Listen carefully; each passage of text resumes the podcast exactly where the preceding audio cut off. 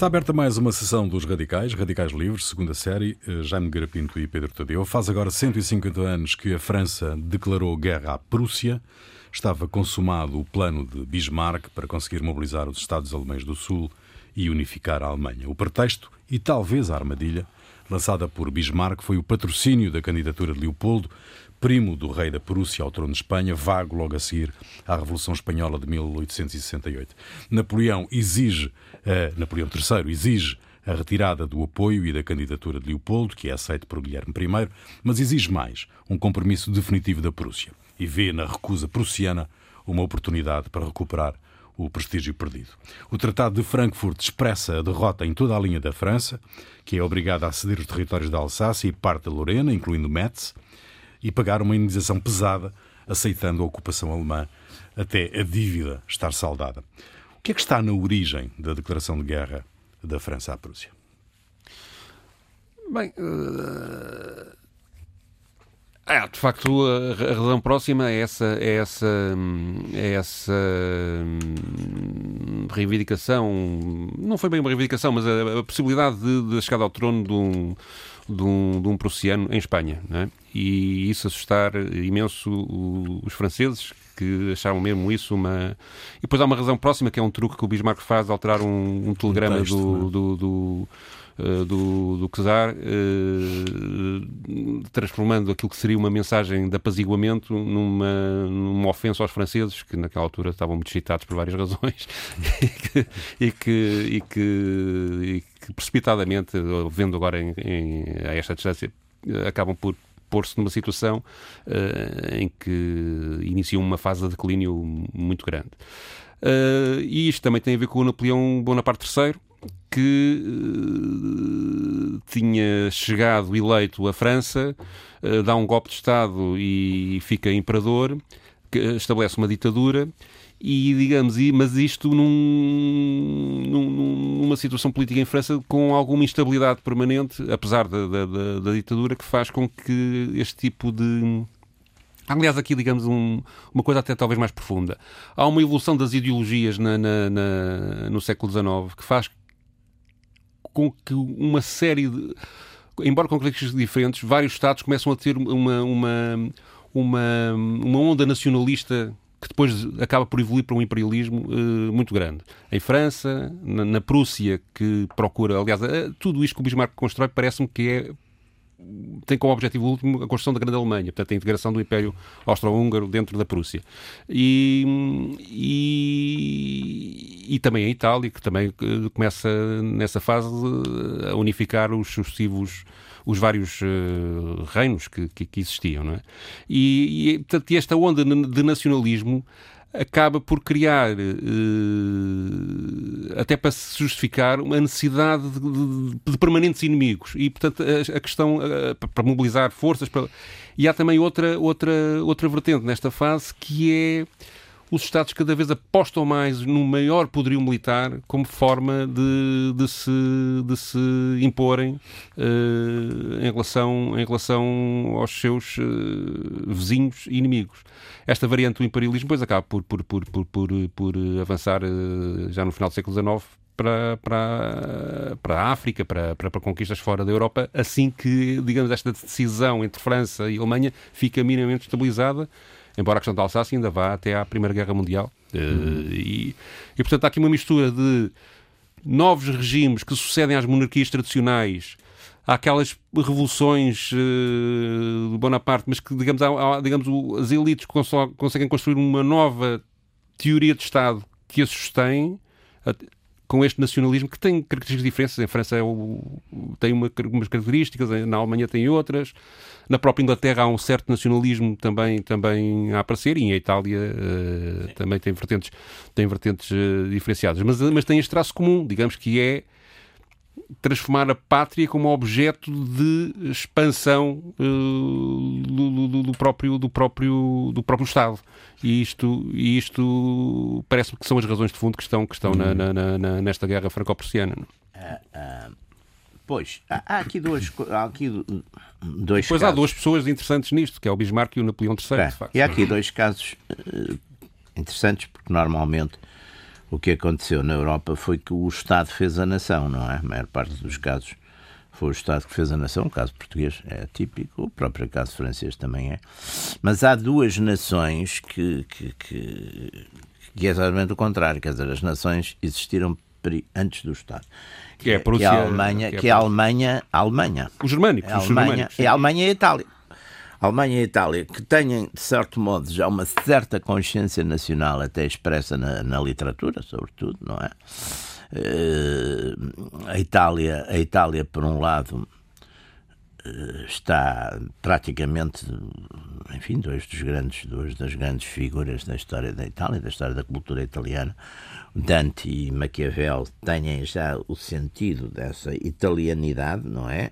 Os dois, Dante de uma forma, enfim, mais, eh, mais difusa, talvez, mas Maquiavel já tem muito esse, esse sentido de uma de querer uma unidade da Itália que vem, que vem, que vem também muito à volta da língua, da língua italiana, não é? O, o Dante nisso é, é, é muito importante. E, portanto, a Itália está fragmentada, está fragmentada não só em, em, vários estados, o Reino de Nápoles, os Estados Vaticanos, etc., mas também está ocupada em parte pelos austríacos, não é? Portanto, há uma reivindicação nacional forte na Itália que começa também, digamos, no lado da, da cultura, não é? No, no Manzoni, no, nos livros do Manzoni, no Promessi Sposi, depois, no, depois também na ópera de Verdi, etc. Na Alemanha, é um fenómeno também, de certo modo, também. Aí a ópera é do Wagner. Não é? Aí a ópera é do Wagner. aí a ópera é do Wagner. Aliás, aí há um, há um, há um, há um fundamento cultural muito forte eh, de toda aquela geração do, do princípio do século XIX, não é? Dos Goethe, dos, do Shelley. Sim, há até uma tendência Schiller. metafísica. É, não, eles, são, eles de facto chamam muito a questão da, da unidade alemã, é uma coisa que uhum. surge aí com muita força. Uh, e depois, quem vai fazer, quem vai ser o agente dessa unidade alemã vão ser, vai ser a Prússia, até talvez como o, Bismarck o diz, a Alemanha vai se fazer pelo sangue e pelo fogo, não é? Portanto, vai se fazer pela guerra. E, e, e não há dúvida que o Bismarck primeiro tem dois ensaios, digamos, de guerra, que é, que é com os dinamarqueses, Guerra dos Ducados e, e com os austríacos. Uhum. É? A vitória dos prussianos sobre os austríacos, que é Sadoa. É decisiva para, para isto. É exatamente o cardeal, já não lembro qual é o cardeal, mas diz Craca el Mundo, porque é uma surpresa extraordinária que os, que os austríacos tenham sido vencidos pelos, pelos prussianos. Eh, e depois, de facto, a máquina militar eh, prussiana era uma máquina moderna, era uma máquina já, por exemplo, integrando os caminhos de ferro, tudo isso é, e, portanto, de, aquelas batalhas de, de Sedan e tudo isso, a, a, a, velocidade, a gente, o grande segredo do, dos exércitos napoleónicos era, de facto, uh, chegava mais depressa que os outros aos sítios, não é? É, é mesmo, não é? Aliás, as batalhas napoleónicas são, de uma maneira geral, são batalhas em que ele procura sempre dividir os seus inimigos aliás, como são normalmente coligações que ele enfrenta, o Austerlitz é um, é um caso típico, quer dizer, ele vai-os batendo, os vários exércitos inimigos, ele vai-os batendo uh, exército a exército, não é? E faz isso exatamente com uma, com uma maior velocidade das tropas e surpreendendo-os, portanto. Mas essa velocidade, quer dizer, era, era feita a toque de caixa, não é? Não, a toque de caixa. Hum.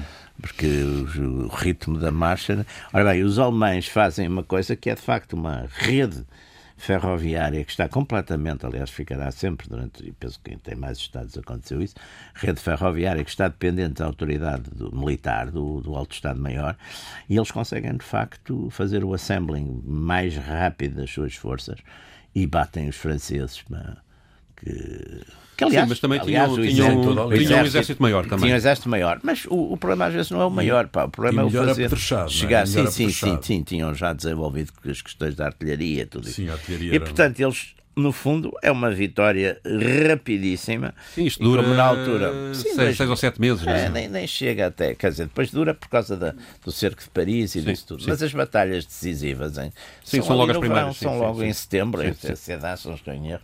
É, é, Sedan, sim. Mas a França que já tinha conseguido o recuo do Guilherme I na questão do, do, do patrocínio do Leopoldo uh, insiste na, na, num compromisso definitivo da Prússia.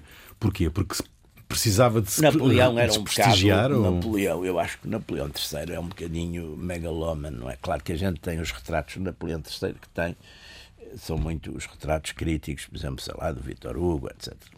Mas o Napoleão III era um bocadinho megalómano e tentou talvez uma coisa que já era um bocado fora de, fora de tempo, não é?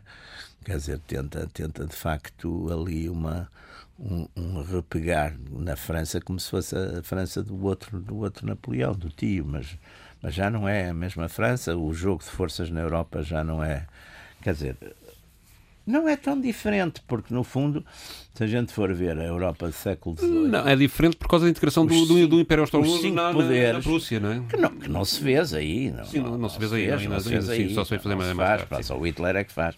O, o, não se faz aí, quer dizer. Mas de qualquer maneira, as cinco potências, eh, a pentarquia do século XVIII, não é? Que era, que era a Áustria, a Prússia o Reino Unido, a França e a Rússia, não é?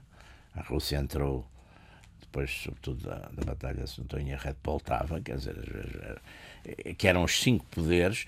No fundo, no século no século XIX continuam a ser os mesmos cinco poderes. Uhum, uhum. Só que só que exatamente a, a Prússia faz, faz aí um. E a, e a, e a França está que era de facto a França até aos finais do século XVIII era, era o grande poder europeu, até, até pela população. A França tinha 20, na altura da Revolução tinha 20 milhões de habitantes, enquanto a Inglaterra tinha 7 milhões e os outros andavam muito abaixo disso, não é? Portanto, a, a França tem uma é uma grande decadência de que a França penso que nunca mais se levantou não é, dessa derrota e ficou muito traumatizada pela, pela Sim, guerra. ainda hoje, ainda hoje o tempo de Napoleão III é visto como, ah. como, como uma desgraça para a França. Não é? Não... Mas que é um tempo, ao mesmo tempo, do ponto de vista cultural e até urbanístico. Muito evoluído, sim. Muito coisa, é. até porque Paris, Paris do, do Haussmann, não é? Que é feita. É, Paris que a gente visita moderna, digamos, é muito a Paris do Haussmann, dos, dos Grand Boulevard, não é? Porque eles. Uhum.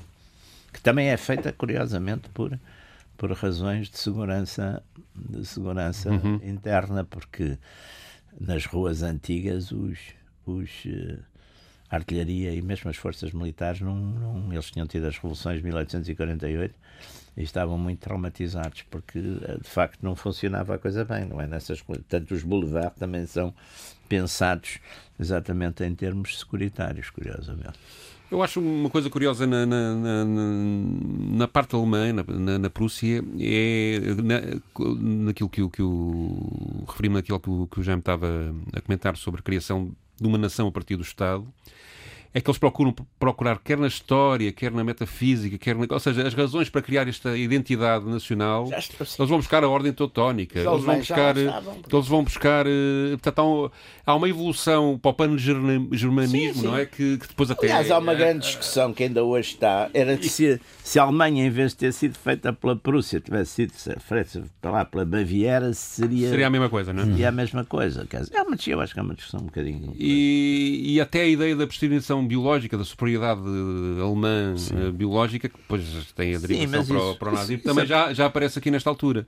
É mais, e aí não é tanto a biológica. E é isto é, é diferente, e é aqui que eu vejo algumas diferenças entre, com, em relação aos, na sua raiz, não é? em relação aos nacionalismos do Maurras, não tem nada a ver com isto, do, ou dos italianos, não é? Portanto, pois, os italianos é uma é procura, é um nacionalismo em que a nação já aliás, existe uh, e procura independente. Quer dizer, no fundo, o, aliás, é muito interessante, por exemplo, o nacionalismo italiano. Vão buscar os romanos, não é? Nacional, não. Isso é o Mussolini que vai buscar. Os, antes Aqui do, nesta altura ainda não vai. Antes, não, não, não, não, antes do Mussolini não. Aí vão buscar, a gente vê, por exemplo, é curioso, porque a gente vê as óperas do Verdi, que é talvez o compêndio mais interessante do nacionalismo italiano, eles vão buscar, por exemplo, os lombardos, sim, sim, vão sim. buscar os lombardos, as cruzadas, vão buscar, mas quem pega no quem pega no, ante, no antepassado, digamos, romano, é o Mussolini. Uhum. Aqui eles pegam mais nisso e depois pegam naquela questão da nação cativa. Uhum. Aliás, o, o coro, o famoso coro do Nabucodonosor, não é? É, é muito a nação cativa, a nação italiana cativa. Aliás, o, os, os, as óperas, eh, o Verdi é um, é um, é um incansável a gente for ver toda enfim, todas, todas as óperas, eh, a ópera verdiana é uma contínua é uma coisa patriótica, de patriotismo sim. italiano, aqui, sobretudo, contra a Áustria. Sim, sim, que sim, ocupa sim. toda aquela zona da Veneza, não é? De, do Veneto. Do Veneto. Uh, mas também, e isso é muito interessante, a monarquia italiana é anti-papa por causa de Roma, não é? Por causa de Roma, sim. Roma, por causa de Roma. E... e, demora um tempo até encontrar uma solução para a criação do, do Vaticano, não é? E, não, é, é, é, e é à força, pá, é a porta-pia, é, o, é a entrada pela La Brescia de porta-pia, não é? Olha fez, olha, fez exatamente, faz também agora, fez agora 150 anos em setembro também, foi o, foi, que aliás também está ligado um bocadinho à derrota, porque o Napoleão III foi quem aguentou o, o, a Santa Sé, não é? Foram as tropas francesas que aguentaram ali Roma. Portanto, isto também liga-se um bocado à derrota. A derrota, se a gente vir, são coincidentes as datas, quer dizer, a, a, a derrota de Sedan e a tomada de Roma pelas tropas de Saboia são, são, hum, são, são, são, são, são, praticamente coincidentes. coincidentes são coincidentes. Hum. Um, mas um, digamos que, que esta, esta, tendo a França consciência de que havia ali uma a emergência de um poder prussiano com capacidade bélica, mandar-se para esta guerra teve como objetivo manter uma certa hegemonia, ver se conseguia manter uma certa hegemonia, ou, ou, ou foi uma, um, um, movimento desesperado de um, de um, de um imperador desprestigiado já? Eu penso provavelmente eles achavam que podiam ganhar, não é? É tão simples como isso. Os franceses acham sempre que podem ganhar. não, ele já tinha tido sempre aquela aventura, aquela aventura mexicana, não é? Sim, aquela exato. aventura mexicana que já tinha corrido mal, quer dizer. Eu acho que há ali uma Aliás, certa... começa aí o mito que a França, em termos é, militares, é há uma desgraça, certa emulação, há uma certa emulação do, do, do, da epopeia napoleónica, do, do, portanto, eu acho que há ali o Napoleão III tenta seguir, de certo modo, ao copiar. Ou de. Sim, aliás, ele chama aquilo Segundo Império, é, o seu regime, há ali etc. Uma, há ali uma...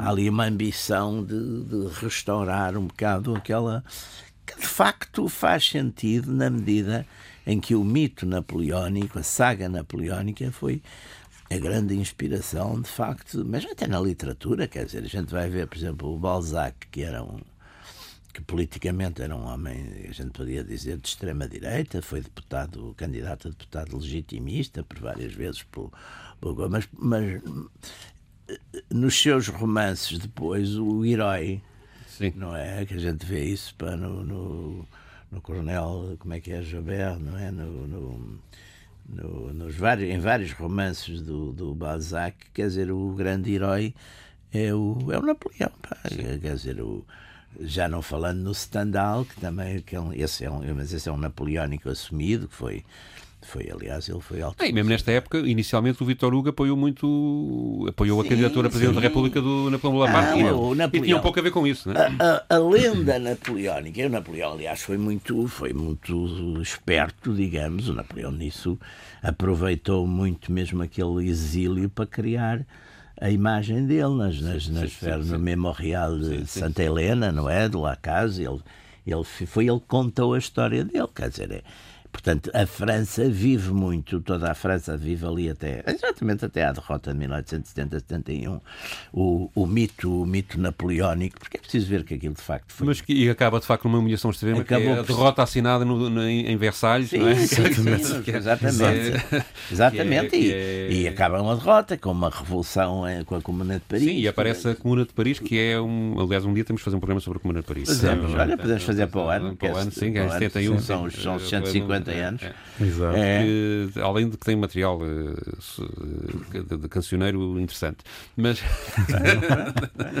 mas, uh, mas uh, esses dias da Comuna de Paris, só para dar aí um toquezinho em relação a isso, também que, portanto, o chamado primeiro governo operário uh, da história, uh, que durou umas semanas, um, um, mês a três meses, penso, e também ainda tocou Lyon e, Marselha, ah. pelo menos essas cidades também foram tocadas mas que uh, consegue reunir no final, em repressão, os, os inimigos, os claro, prussianos, e, os, e, o, e, o, governo francês, francês uh, unem-se e destroem aquilo e depois ali uma, uma mortandade primeira... enorme para, para, acabar com aquele governo maluco. Não é? Sim, embora depois uh, há muita gente que, quer dizer, as condenações à morte são muitas, mas depois muitos são anistiados.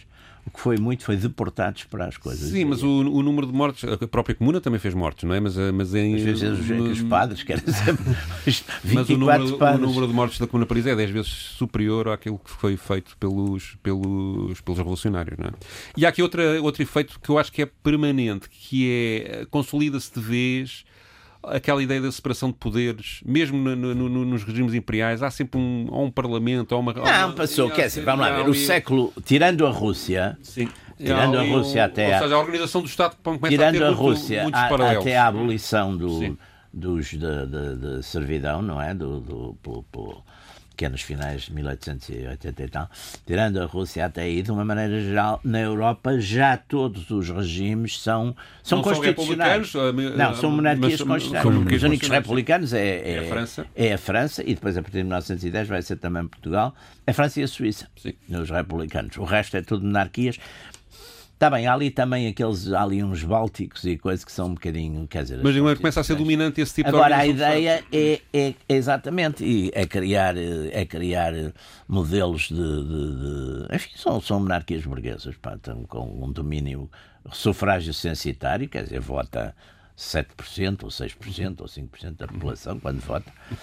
Mas é. Não, a República, Sim. a Primeira República também só votava 7% Sim, é, só. É esta, é esta derrota em toda a linha de França que a atira para a África? Aí, não, acho que todos vão para a África. Vão, todos vão, mas o Bismarck aí foi muito hábil, porque o Bismarck encorajou muito essas ambições uh, na, na, África e não só, e no Extremo Oriente, na, na Indochina, Indochina. etc o Bismarck eh, eh, encorajou muito essas. Essa, Sim, mas havia aí. Que achou aí, que era uma compensação. E aí, mas há aí também uma coisa de unidade europeia, que é, que é, que é explorar. A corrida à África. A corrida à África para explorar os recursos naturais eh, que lá estão.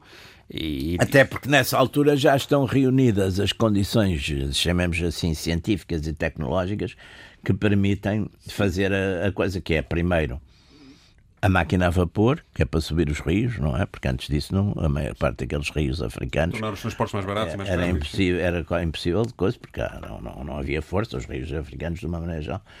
É isso. É o, é, o, é, o, é o quinino também, que já permite, começa a permitir, e é a metralhadora, que permite, de facto, com pequenos números, compensar. Se a gente for ler aquelas histórias todas Sim, geralmente são pequeno, é, forças, é, é metralhadora. Forças, Aliás, com aquela coisa até com muita graça, que é quando nas, nas minas de Salomão, sim, quando eles estão sim, a ser sim, cercados, quando eles estão a ser cercados lá pelas coisas do Tuala, o John, não sei se é o John que diz para o Barão, acho que é o John que diz para, para o Barão Oh, quem dera, Barão, se tivéssemos aqui assim uma metralhadora. é, exatamente. Mas o, o, o, o uh, Napoleão era uma figura desprestigiada já nessa altura. De resto, se, se, bem que há, que há tu traz um, um excerto do Uh, Sim, há uma, uma, tentativa, do, do uma tentativa, há uma tentativa recente que eu, que eu descobri agora para preparar-me para este programa de, de, reabilitar de certa maneira a imagem do Napoleão III, dizendo que afinal não, não é assim uma besta tão grande. Não, aliás, porque, por exemplo, houve uma data de coisas de, de obras públicas. E é isso que, assim. que, que, este depoimento... Há uma data de obras públicas, também é uma época de obras públicas, não é? Exatamente, exatamente. Também é uma época de obras públicas na Europa. Nós, nós estamos a ter estamos a ter nessa altura o fontismo, não é? Quer dizer, então eu repeguei numa, numa, num certo numa entrevista à Europa uh, dada por Frédéric Mitterrand, que é sobrinho do, do presidente François Mitterrand, e que já foi, este Frédéric já foi Ministro da Cultura e das Comunicações, e que lançou no final do ano passado um livro que, que ele chamou O Duelo Napoleão III e Vitor Hugo. Portanto, a, a hum. retratar as, hum. relações, as relações entre os dois. Hum. E aqui nesta entrevista ele nitidamente uh, assume que tenta reabilitar a imagem do Napoleão III uh, e falando dos méritos dele, até como intelectual e, urbanista, eh, nomeadamente eh, na, gestão de Paris, e uh, fala que o duelo e, caracteriza o duelo entre Napoleão e Vitor Hugo como o duelo entre o poder e o pensamento. Eh, que, no seu entender, ambos protagonizaram e que é um tipo de duelo que se estende até aos nossos dias entre os intelectuais e quem tem o poder e quando os intelectuais se envolvem na política, etc. Os intelectuais normalmente hoje em dia gostam imenso de estar com o poder. Exatamente. uh, ele, recorda, ele, ele recorda que o Vitor Hugo começou por defender a candidatura do príncipe Napoleão para a presidência da República, mas que depois ficou, ficou, ficou contra a violação da Constituição e o golpe que o fez imperador e acabou por ser, aliás, sim, sim, exilado. exilado durante 18 anos em Bruxelas. Vamos ouvir. D'une certaine manière, euh, Napoléon III n'était pas le vaurien absolu. De certa forma, Napoleão III não era um patife absoluto. Ele fez muitas coisas bem. Donc c'est un livre pour réhabiliter Napoléon III. Isso quer dizer que está a reabilitar Napoleão III. Je suis pas le seul. Je suis pas le seul. Hein. Não estou sozinho. Não estou sozinho. Há toda uma escola de historiadores ingleses que diz que, no final de contas, ele não foi tão mau quanto isso e até foi muito bom. Não vou até aí, mas digo sempre que o estudo da história tem de ser um pouco mais objetivo. E depois não gosto de animosidade na política. Não gosto de pessoas que só querem perseguir a animosidade, mesmo quando se reconhece que se está a fazer o bem. Ora, Napoleão III fez algumas coisas bem. Sabia que o direito à greve, que foi recusada durante a Revolução Francesa, foi feita por ele.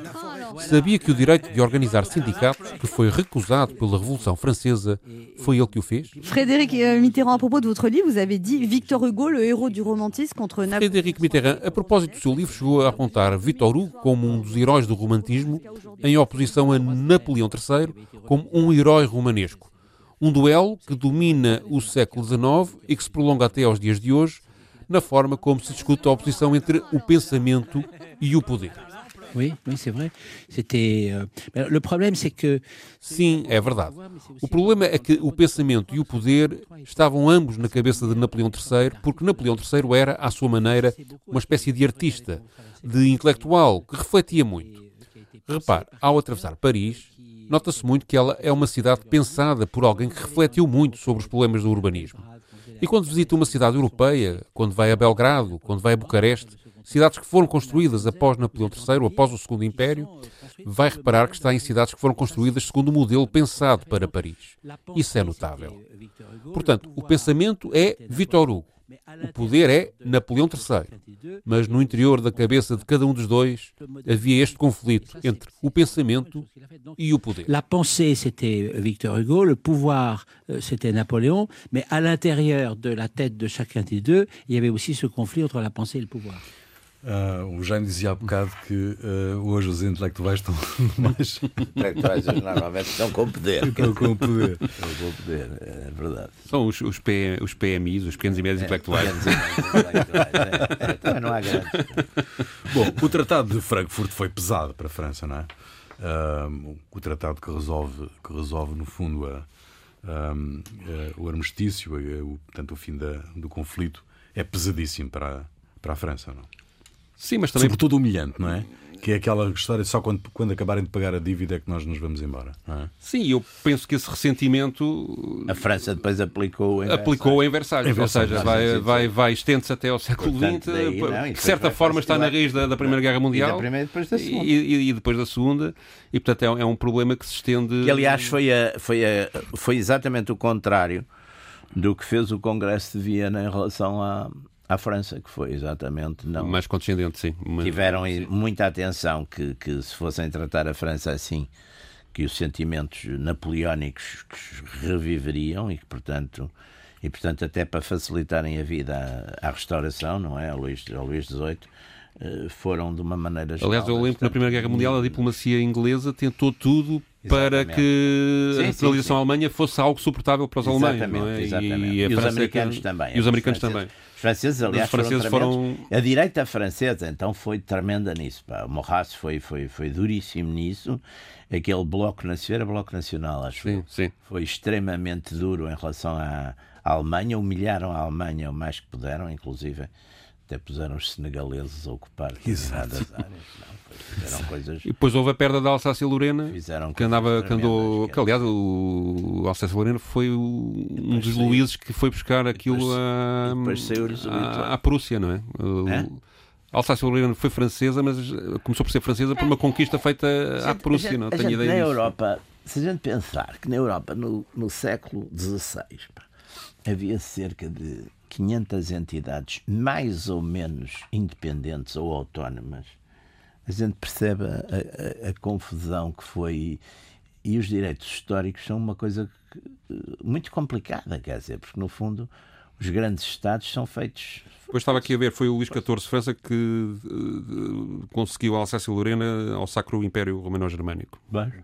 E depois passa então para, para, para a Prússia agora depois desta desta é? desta desta guerra franco-prussiana ah. e volta para a França após a Segunda, a segunda guerra, guerra Mundial. Sim. Não, não após a primeira. Após a primeira. Sim, sim, sim. sim, depois o terceiro racho ocupa aquilo outra vez e depois claro, volta, volta, volta. Não, mas isso é, é, é, E, nós, e nós, como estamos aqui no, no canto, e de facto não temos muita noção do, e temos fronteiras, portanto, muito antigas. Muito estáveis, sim, relativamente. Estáveis, nós temos Badajoz ainda para tínhamos o problema com os, com os, espanhóis, não é? Mas pronto, mas também soubemos de uma maneira geral, historicamente, lidar bem com isso. Uh, não temos muita ideia do que é essa, essa instabilidade de fronteiras que, que a Europa, no fundo, grande parte dela foi, foi conhecendo historicamente. Não é? E este, este período, este período do século. Mas também há aspectos tecnológicos, isto é a altura. É os comboios, pá. Sim, é a altura sim, dos comboios, sim, é a altura das aloucuras. E de facto também das grandes obras públicas, etc. Portanto, há aqui, há aqui uma fase da Revolução Industrial é. que já é muito avançada é. e já tem um grande poder económico. O que é que se dá socialmente? Socialmente dá-se, isso vê-se muito bem no, no romance, o primeiro do, do Balzac, e, mas vê-se depois, por exemplo, no, no Flaubert também se Lá na história dos comboios, estou-me a lembrar que também em Portugal começa nesta época mais é, ou menos esta, os comboios. Os comboios é, é, o Dom Pedro V, é, aquela é, primeira coisa. É, é. Mas depois no Fontes há muita coisa, há um progresso grande dos comboios. Quer dizer, aliás, o, então os nossos, o nosso o Essa faz aquela faz, sátira ao comboio, comboio no é, Conde é, da Branhas, é, não é? Ele que vai, veloz e não sei. quer dizer, está aí perfeitamente. Quer dizer, era, as pessoas estavam. Mas não, mas o comboio é. Eh, então, os Estados Unidos, por exemplo, os Estados Unidos, o, eh, o comboio é uma epopeia extraordinária. Aquela. Aquela, depois no século XX é as aquela ligação no século XIX, aquela ligação entre o, o comboio que vem do, da costa oeste. A Central Union e a União Pacífico, não é? É uma coisa extraordinária. Central Pacífico e, é e a União Pacífico. Eles tiraram os retratos todos que os trabalhadores, mas os chineses não puseram os não puseram os chineses, chineses. não, não. Há só um Foi retrato, que realmente há só um retrato em que aparecem os chineses. Tive tiraram os retratos dos, dos coisas, mas há, não, há um que aparecem os chineses. Há um que aparece os Mas a maior parte não puseram os chineses. Ainda eram, eram aqueles ainda com o rabo Aliás, há aquele fabuloso filme, o Once Upon a Time in the West, que é sim, é sim, sim, sim, aquele tipo que está que é, que é, que é, que é paralítico, que, está na, que é o tipo de, da construção dos comboios, não é? Sim. Que o Henry Fonda é o mau que está por conta é. dele. E, aquilo é uma coisa. É, é, muito, a coisa dos comboios. É uma época, é uma época, epopeia, de facto. É, os comboios é. É uma coisa. Mas isto, isto de facto, muito daquilo que nós costumamos aqui discutir no século XX, que acaba por ser o maior foco das nossas discussões, nasceu na sequência desta, desta, desta guerra, Sim. quer em termos ideológicos, quer em termos. Sim, sociais, aliás, termos ideológicos. Quer em termos coloniais. Até portanto, em termos isto, ideológicos. Tem, tem, tem, tem, repercussões Em termos ideológicos, dá-se uma coisa curiosa que eu, por acaso, no meu livro, na minha tese de doutoramento, estudei isso muito a fundo que é o nacionalismo, que é um valor à partida, é um valor de esquerda que aparece na Revolução Francesa e depois a, okay, a para... Primavera das Nações. Eu, por acaso, acho que esta guerra explica a diferença entre patriotismo e nacionalismo, é. que a gente às vezes anda aqui Sim. a marinar um bocadinho à volta disso, que é, é o nacionalismo acaba sempre por descambar no imperialismo ou na tentativa de expansão, de expansão territorial. E o patriotismo não.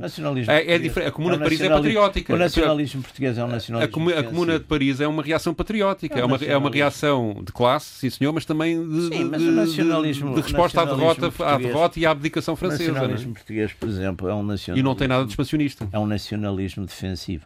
Mas voltando. Não, não sei, mas não sei se é, é, defensivo porque já tinha os colonizantes. A diferença é essa. Não, é? não aliás, as, as, as colónias são para dar peso num, numa altura em que na Europa exatamente toda a gente vai buscar colónias para ter peso específico para se defender, nós fazemos o mesmo, não é?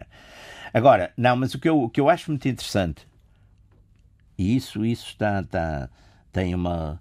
é que perante a derrota, o pensamento nacionalista francês torna-se conservador e até reacionário numa coisa que é muito interessante, e isso vê-se num romance do, do, do, do, do de Maurice Barrès, Les Déracinés, onde a meditação dos franceses é esta: os alemães ganharam porque têm um modelo político que é superior ao nosso. Hum. Enquanto nós temos um modelo político individualista, eh, com todas estas marcas republicanas, etc., os franceses, os alemães têm um modelo orgânico, hierárquico, com uma linha de comando perfeitamente em que o Kaiser é o comandante militar e tal. Portanto, tomam as decisões muito rapidamente e é daí que depois no pensamento francês, sobretudo no, no, morraz, no morrazismo, não é? na ação francesa, vem muito essa linha autoritária e o nacionalismo deixa de ser. Sim, às vezes há quem diga que o Morraz é monárquico, não é bem isso. Ele quer é um Não. líder. O, um- o, o Morraz é monárquico porque é nacionalista. Aliás, ele sim, tem sim, isso sim, escrito. e o. Sardinha depois copiam. Exatamente. Eles dizem, nós somos,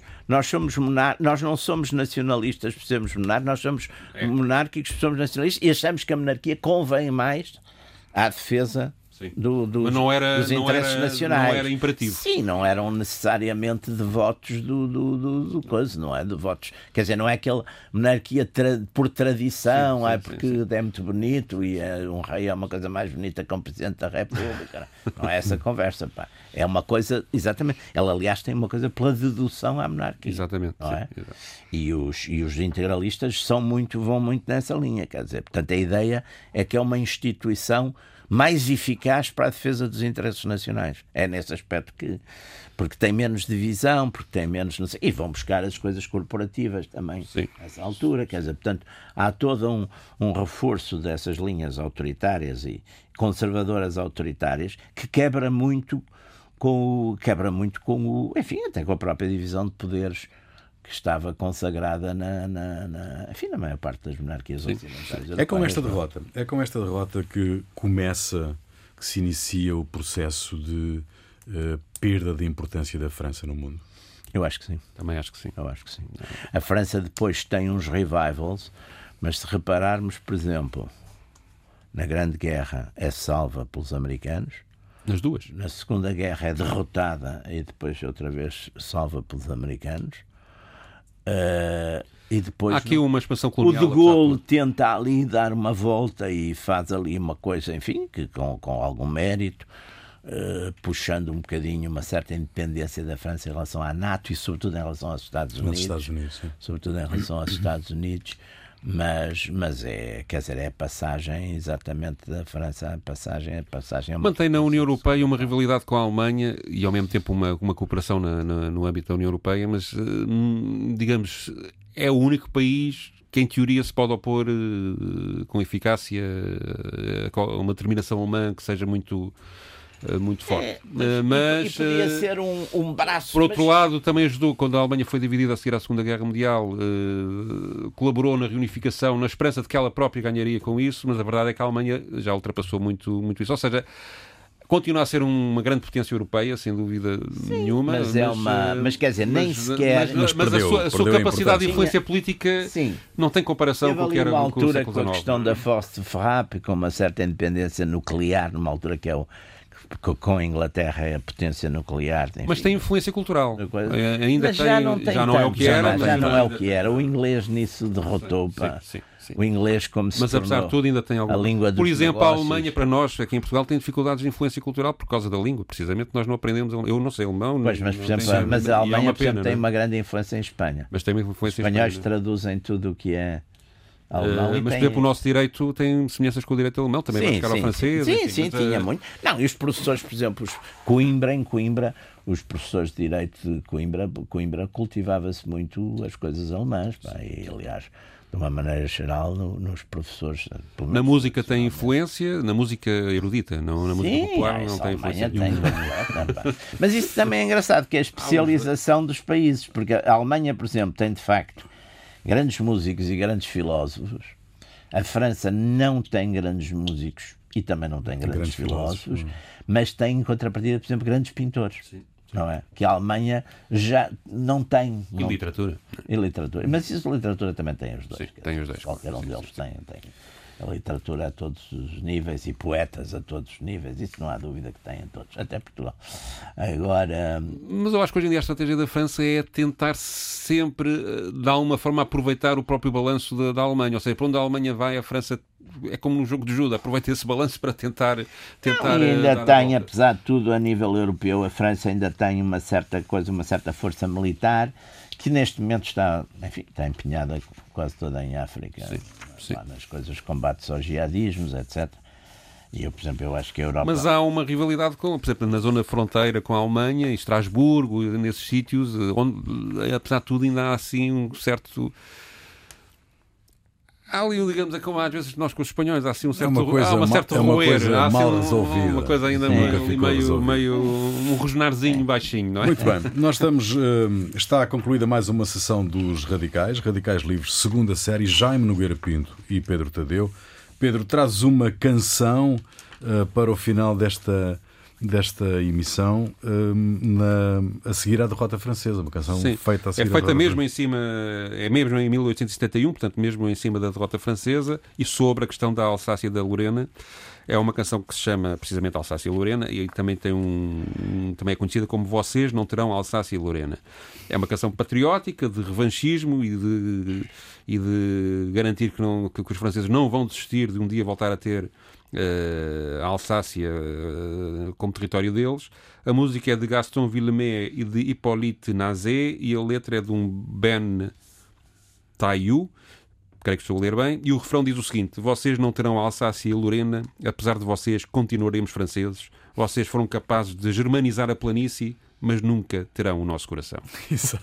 Fica aí, voltamos dois, oito dias. Até lá.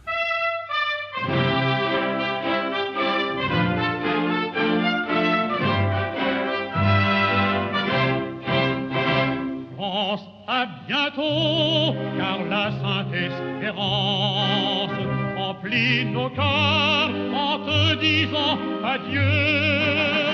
En attendant l'heure de délivrance pour l'avenir, nous allons prier Dieu. Nos monuments flottent leurs bannières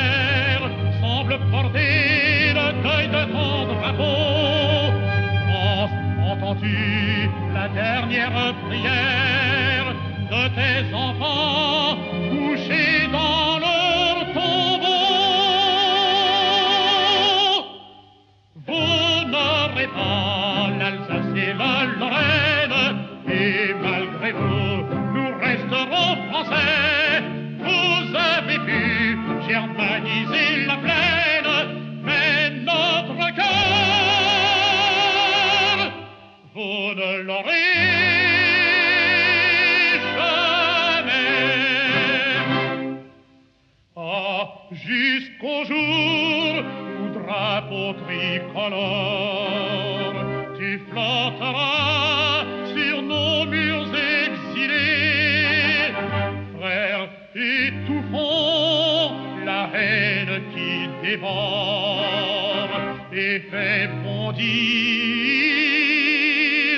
nos cœurs inconsolés. Mais le grand jour où la France meurtrie reformera ses nouveaux bataillons, Ô Christ sauveur, jeté par la patrie, hommes, enfants,